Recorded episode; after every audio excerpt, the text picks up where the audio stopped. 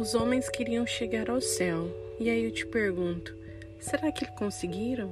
Será que Deus ficou feliz com a construção da Torre de Babel?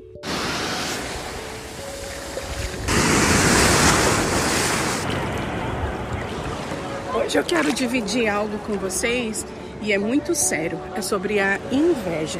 Quando eu estava lendo hoje sobre a construção da Torre de Babel e o que motivaram eles a fazer essa torre, teve ali um pequeno sentimento de inveja. Os líderes ali naquela cidade queriam saber o que tinha no céu.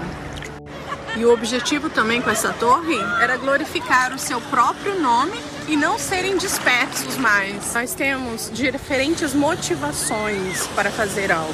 Então devemos nunca comparar a nossa vida com a vida de outra pessoa. Sabe por quê?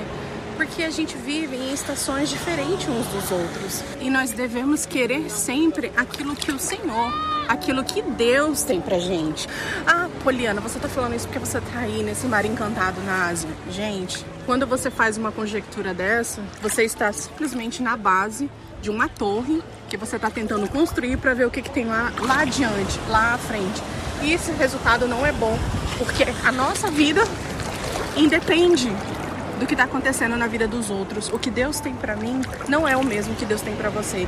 E assim vai mudando os ciclos na nossa vida.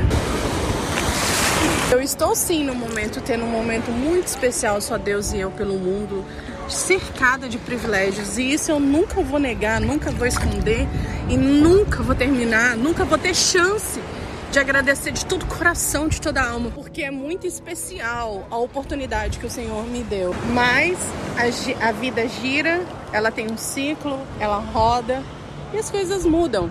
Então, assim, hoje eu estou vivendo o que amanhã você vai viver e amanhã eu vou viver o que você está vivendo hoje.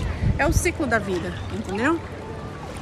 Então, se eu pudesse dar um conselho, hoje o meu conselho seria: não fica tentando descobrir o que tem no andar de cima, não, no, no próximo nível, não. Se lá em cima quiser te revelar algo, ele desce aqui embaixo e te conta. Ou te leva pra lá, né? Mas Deus não gostou da motivação que levaram eles a construir aquela torre de Babel ali, naquela cidade que foi chamada de Babilônia.